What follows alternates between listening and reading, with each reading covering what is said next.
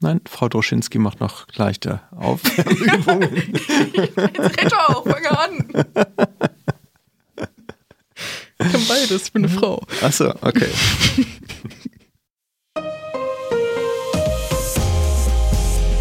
Herzlich willkommen zum Datenschutz Talk, Ihren Podcast für die Themen Datenschutz und Informationssicherheit.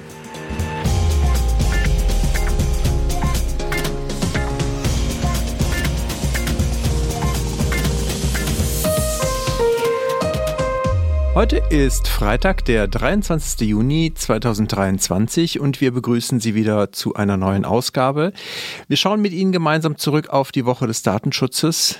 Mein Name ist Heiko Gossen und ich begrüße recht herzlich Laura Droschinski, hallo. Hallo Laura. Wir haben heute wieder, finde ich, doch viele spannende Themen. Von daher würde ich sagen, wir, wir gucken mal, was wir alles dabei haben, wie unsere Zuhörer das ja gewohnt sind. Oder?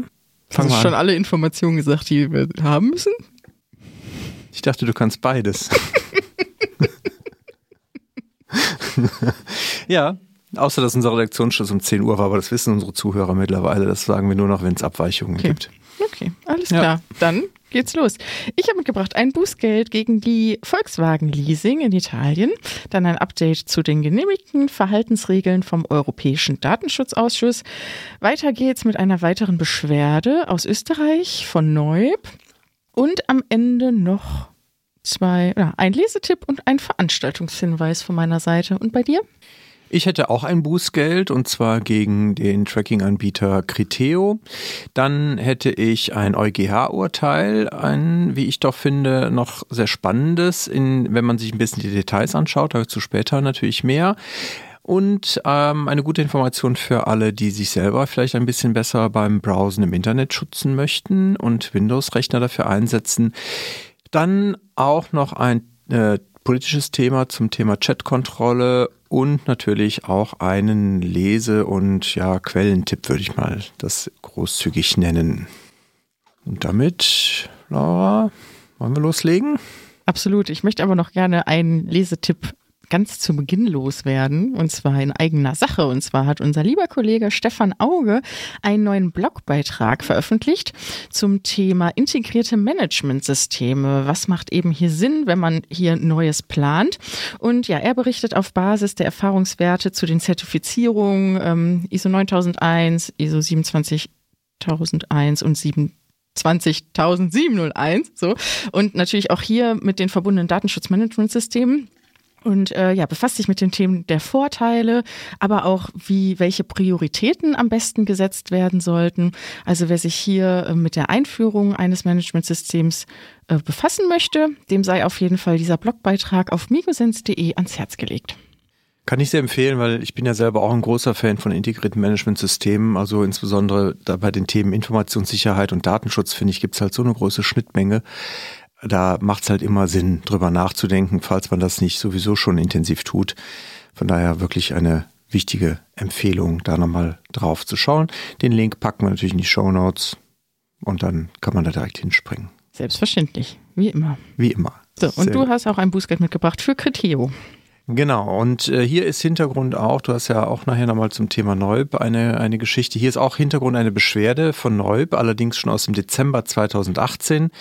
Seinerzeit hatte Neub und Privacy International eine Beschwerde eingelegt gegen den Anbieter und die französische Aufsichtsbehörde CNIL hat jetzt ein Bußgeld in Höhe von 40 Millionen Euro gegen den Retargeting-Anbieter Criteo verhängt daraufhin.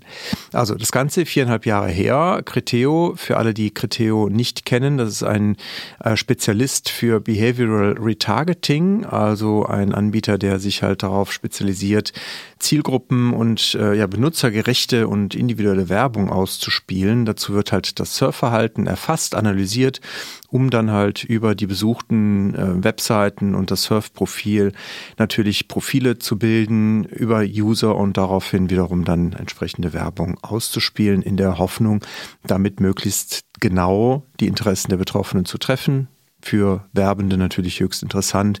Die zahlen dann auch entsprechend hohe ja, hohe äh, Klickraten, also hohe Preise für die, für die Klicks und die Einblendungen. Betroffene sind, also betroffen sind davon etwa 370 Millionen User in ganz Europa, also auch keine ganz äh, kleine Anbieter, ganz kleine Menge. Die Knill hat, wie gesagt, aufgrund von der Beschwerde hin die Untersuchungen äh, durchgeführt, hat dabei aber auch die Ausweitung der Kontrollen vorgenommen, also nicht nur auf den Bereich sich konzentriert, über den eine Beschwerde vorlag, sondern hat dann sich dann überlegt, gleich den ganzen Anbieter mal ein wenig genauer unter die Lupe zu nehmen, hat insgesamt fünf Verstöße jetzt festgestellt oder ist auf fünf Verstöße sozusagen eingedampft. Dabei ist einer ganz wesentlich natürlich, dass Cookies ohne Einwilligung gesetzt wurden und entsprechende äh, Tracking-Mechanismen auch ähm, genutzt wurden. Man hat hier halt auch festgestellt, dass der Anbieter selber sich sehr wenig darum gekümmert hat, dass seine Partner, also die, wo natürlich dann die Werbung äh, ausgespielt wird, beziehungsweise das Tracking auch drüber gesetzt wird, ähm, nicht sichergestellt hatten, dass dort auch wirklich Einwilligungen eingeholt werden. Außerdem hatte man die Zwecke zu vage definiert, Auskünfte unvollständig erteilt und, und das glaube ich ist auch nochmal ganz äh, wichtig, bei Widerruf der Einwilligung wurden die Daten nicht gelöscht, sondern es wurde halt einfach nur die individuelle Werbung eingestellt. Man hat ja dann auch festgestellt, dass Daten über Gesundheit und sexuelle sowie politische Einstellungen gespeichert wurden und dass die Verträge mit den Partnern teilweise auch unvollständig waren. Deswegen also 40 Millionen Euro ist natürlich jetzt auch nicht gerade wenig, aber bei einem Anbieter dieser Größenordnung wahrscheinlich trotzdem fundiert. Vor allem, weil man das hier als auch internationales Verfahren äh, für ganz Europa gemacht hat. Also alle 26 Mitgliedstaaten, Aufsichtsbehörden der Mitgliedstaaten wurden beteiligt. Und dementsprechend gehe ich mal davon aus, dass das Bußgeld dann auch im Rahmen des Kohärenzverfahrens des EDPB entsprechend dann beschlossen wurde. Empfehlung für die Praxis meinerseits auf jeden Fall nochmal die eigenen Webseiten natürlich immer wieder überprüfen. Jetzt gar nicht mal so Blick mit konkret vielleicht auf Kriteo, sondern allgemein immer wieder gucken. Und das ist ja unsere Erfahrung, dass halt auf Webseiten sich Dinge verändern. Sei es halt, dass die Anbieter, die man eingebettet hat in eine Webseite, Änderungen vornehmen oder aber, dass halt manchmal auch Änderungen vorgenommen werden, die vielleicht nicht immer an äh, dem Datenschutzbeauftragten vorbeikommen oder an entsprechenden Personen, die sich darum kümmern im Unternehmen. Deswegen glaube ich, ist halt ein regelmäßiges Auditing der Webseite durchaus sehr empfehlenswert, um dann natürlich eigene Risiken auch immer wieder zu reduzieren. Das wäre es von mir zur ersten Meldung, Laura. Dem ist nichts hinzuzufügen.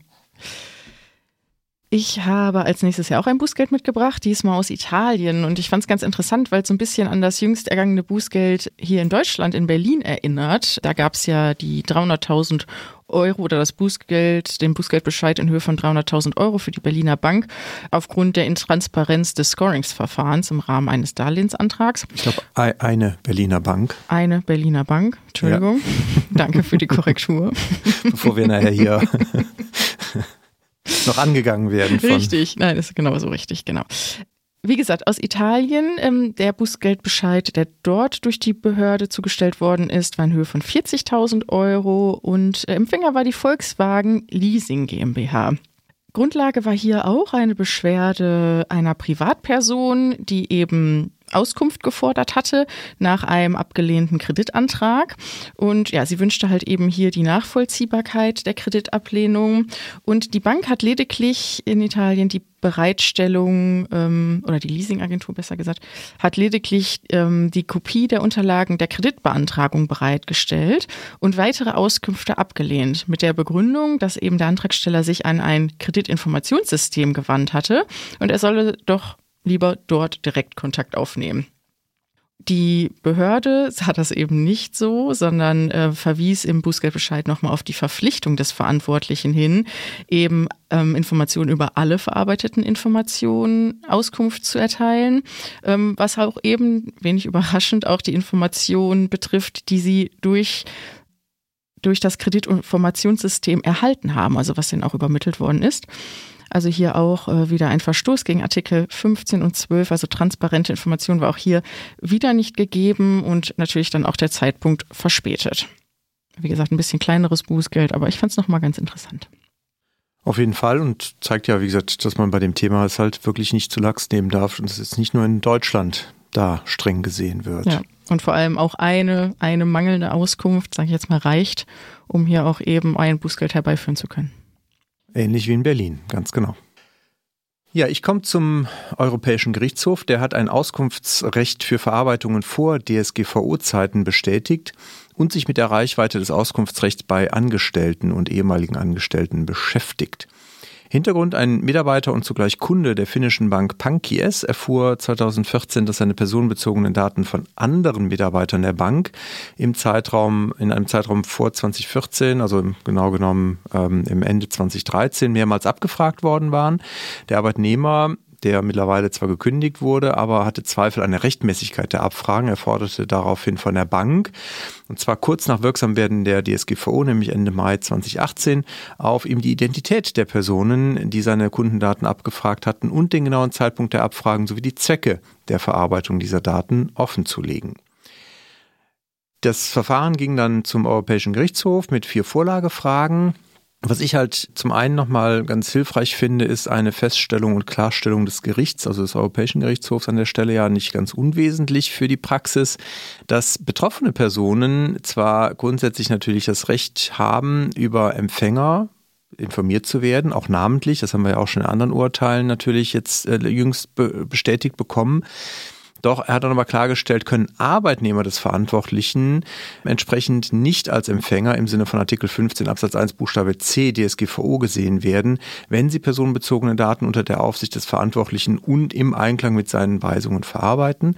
Hier also nochmal auch der Hinweis dann auf die Verpflichtung nach 29 DSGVO, die dann quasi dazu führt, dass man hier Mitarbeiter nicht mehr zwingend als Empfänger auch so beauskunften und definieren muss. Was ich, wie gesagt, gerade wenn man über so Dinge wie Pflegen, Verarbeitungstätigkeiten im VVT nachdenkt und wie gesagt, ich kenne die Diskussionen in manchen Unternehmen, wird dann auch darüber gesprochen, muss ich jetzt dort einzelne Mitarbeiter nennen oder nicht, weil halt dort nach Empfängern gefragt wird.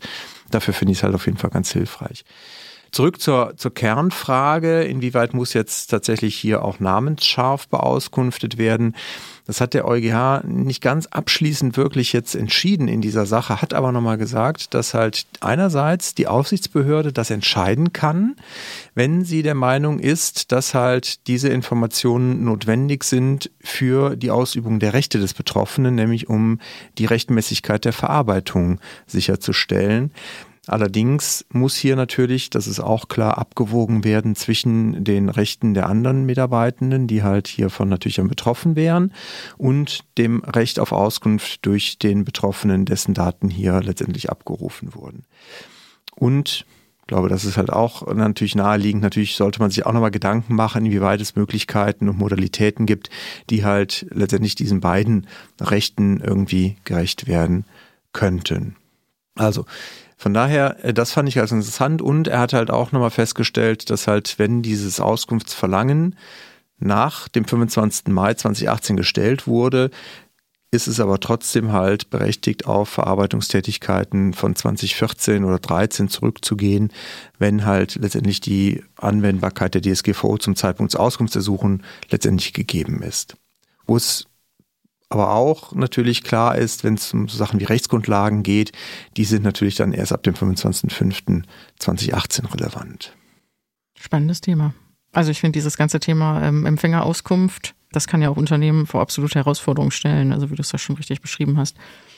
Genau, gerade bei Banken, ne, wenn es halt dann auch um, um Kontoinformationen mhm. geht, da ist natürlich das weiß ich aus eigener äh, Erfahrung auch noch bei meiner Tätigkeit bei, bei einer Bank, dass natürlich da auch eine hohe Sensibilität drauf liegt, auch viel protokolliert wird und dementsprechend der Beschäftigte hier wahrscheinlich auch sich bewusst war, dass halt diese Informationen vorliegen müssen, mhm. ähm, insbesondere weil es auch eine Revisionsuntersuchung wohl dazu gab. Ja. Spannend. Ich habe als nächstes mitgebracht Informationen aus einer Pressemitteilung des Europäischen Datenschutzausschusses. Und zwar im Laufe der Woche ist nach einer öffentlichen Konsultation die ja, finale Verabschiedung der endgültigen Fassung der Empfehlungen zum Antrag auf Genehmigung von Binding Corporate Rules, also den verbindlichen Unternehmensregeln für Verantwortliche, erfolgt. Die nun verabschiedete Empfehlung enthält die Bereitstellung eines aktualisierten Standardantragsformulars für die Genehmigung der Binding Corporate Rules, eine Erklärung und Erläuterung zu den notwendigen Inhalten derer und was eben den federführenden Datenschutzbehörden beim Antrag noch so vorgelegt werden muss. Erstellt wurde das Dokument im Laufe des gemeinschaftlichen Genehmigungsverfahrens der Datenschutzbehörden und soll halt eben neben der Klarstellung der Anforderungen auch dazu dienen, die gleichen Wettbewerbsbedingungen für die Antragsteller herbeizuführen. Ebenso bringen laut Aussage des Europäischen Datenschutzausschusses die Empfehlung, auch die bestehenden Leitlinien mit den Anforderungen des EuGH-Urteils in der Rechtssache Schrems 2 in Einklang. Also jetzt zum Zeitpunkt der Veröffentlichung gilt das Papier auch für alle Verantwortlichen, die einen Antrag stellen wollen, aber halt auch für die, die schon eben durch das Genehmigungsverfahren durch sind. Hier liegt eben laut Aussage des Ausschusses die Verantwortlichkeit bei den Verantwortlichen, die eben entsprechend anzupassen und dann eben in der nächsten Aktualisierungsrunde dann eben auch aktuell zu halten. Also wer also da irgendwie von betroffen sein sollte, der sollte hier auf jeden Fall in das Papier reinschauen. Und vielleicht ja auch nochmal für die, die halt internationale, also Teil einer internationalen Organisation sind und regelmäßig Daten in Drittstaaten übermitteln müssen, vielleicht nochmal auch einen Ansatz, sich damit nochmal zu beschäftigen, weil es ja gerade beim Thema Drittstaatentransfer seit Schrems 2 ja große Unsicherheiten auch bei den Standardvertragsklauseln gibt, sind halt, darf man halt nicht vergessen, die Binding Corporate Rules natürlich eine gute Alternative, gerade innerhalb von Konzernen. Absolut. Der Privacy-Browser DuckDuckGo, den gibt es nun, zumindest auch als Beta-Version für Windows und äh, Android, iOS oder auch macOS-User nutzen den vielleicht schon, weil dort gibt es den Browser schon länger. Der kommt jetzt halt, wie gesagt, für Windows in einer ersten Beta-Version, ist damit abrufbar und installierbar. Der soll letztendlich dabei helfen, die eigenen Datenschutzvorstellungen äh, im Web zu verbessern. Er soll vor allen Dingen auch beim Videoschauen auf YouTube helfen. Dafür hat er wohl auch eine spezielle Funktion. Er bietet unter anderem einen Tracking-Blocker an, wohl angeblich auch besser als manche Add-ons für Browser bessere Verschlüsselungsalgorithmen und er kann Cookie-Banner verstecken, sodass man halt dort automatisch immer die datenschutzfreundlichste Option durch den Browser vorausgewählt bekommt. Außerdem lassen sich halt mit einem Klick die Surfdaten löschen, Online-Profile, da gibt es auch nochmal spezielle Schutzmöglichkeiten für die eigene E-Mail-Adresse.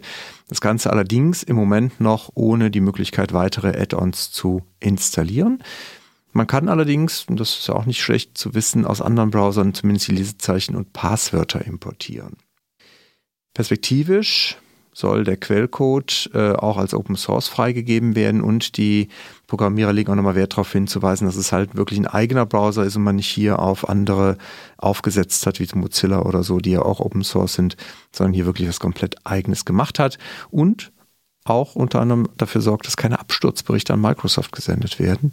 Also wie gesagt, durchaus mhm. eine sinnvolle Alternative, finde ich, zu manchen Browsern, wo man halt vielleicht mehr Sorgen hat, dass Sachen, Informationen über das eigene Browserverhalten an Stellen landet, wo man es nicht gerne sieht. Hört sich theoretisch gut an. Ja. Im Laufe der Woche ist bekannt geworden, dass Neub eine Beschwerde eingelegt hat. Das ist ja nichts Neues. Diesmal aber gegen das US-Unternehmen Telesign. Die sind ja für die Verifizierung von Telefonnummern im, äh, zuständig oder beziehungsweise werden dafür eingesetzt. Ähm, ich war so ein bisschen überrascht, weil das tun die fünf Milliarden Mal im Monat. Also das mal dann zu Größenordnung. Respekt. Absolut. Ähm, der Vorwurf steht nun im Raum, ähm, dass Telesign heimlich Profile von Millionen Handynutzern erstellt hat und neu beruft sich hier auf Berichten aus dem letzten Jahr innerhalb der belgischen Presse. Mutmaßlich soll es hier zu einem ähm, nicht öffentlichen Datenaustausch gekommen sein zwischen Telesign und einem belgischen Verbindungsservice. Ähm, BICS ähm, ist das Unternehmen. Und warum ist es so kritisch? Auch das ist ein weltweit führender Kommunikationsdienst und befasst sich eben mit der Verbindung von Telefongesprächen, Roaming und Datenflüssen zwischen verschiedenen Kommunikationsnetzen und Diensten. Auf Basis dieses ja, Datenaustauschs soll wohl ein, also laut Neub, ein Reputation Score erstellt werden. Und auf Grundlage dessen hätten die Kunden von Telesign, und dazu gehören TikTok, Salesforce und Microsoft, entscheiden können, ob sie Personen ähm, die Anmeldung bei einer Plattform gestatten oder zum Beispiel zuerst eine SMS-Verifizierung verlangen. Auch da wieder, wie gesagt, BICS weltweit führendes ähm, Unternehmen in dem Bereich Kommunikationsdienst. Die haben natürlich sehr sensible Daten in der Vorhaltung, nämlich ja äh, Informationen über abgeschlossene Anrufe, Dauer von Anrufen, Inaktivität von Nutzern. Und dieser Dienst soll wohl über die Hälfte der weltweiten Mobiltelefonnutzerinnen auch betreffen. Also deshalb bin ich da persönlich sehr gespannt, wie es da weitergeht, ob dieser Beschwerde nachgegangen wird und in welchem Umfang es da ja wirklich äh, die Art und Weise des Datenaustauschs noch weiter aufgedeckt wird. Sollte das der Fall sein, wäre das natürlich schon ein Klopper. Vor allem, wenn man so. die, die Hälfte aller Mobilfunknutzer nimmt, wenn man ja. jetzt überlegt, du hast zwei Handys, ist die Wahrscheinlichkeit, mhm. dass du betroffen bist, schon recht hoch. Mhm, richtig. Ja.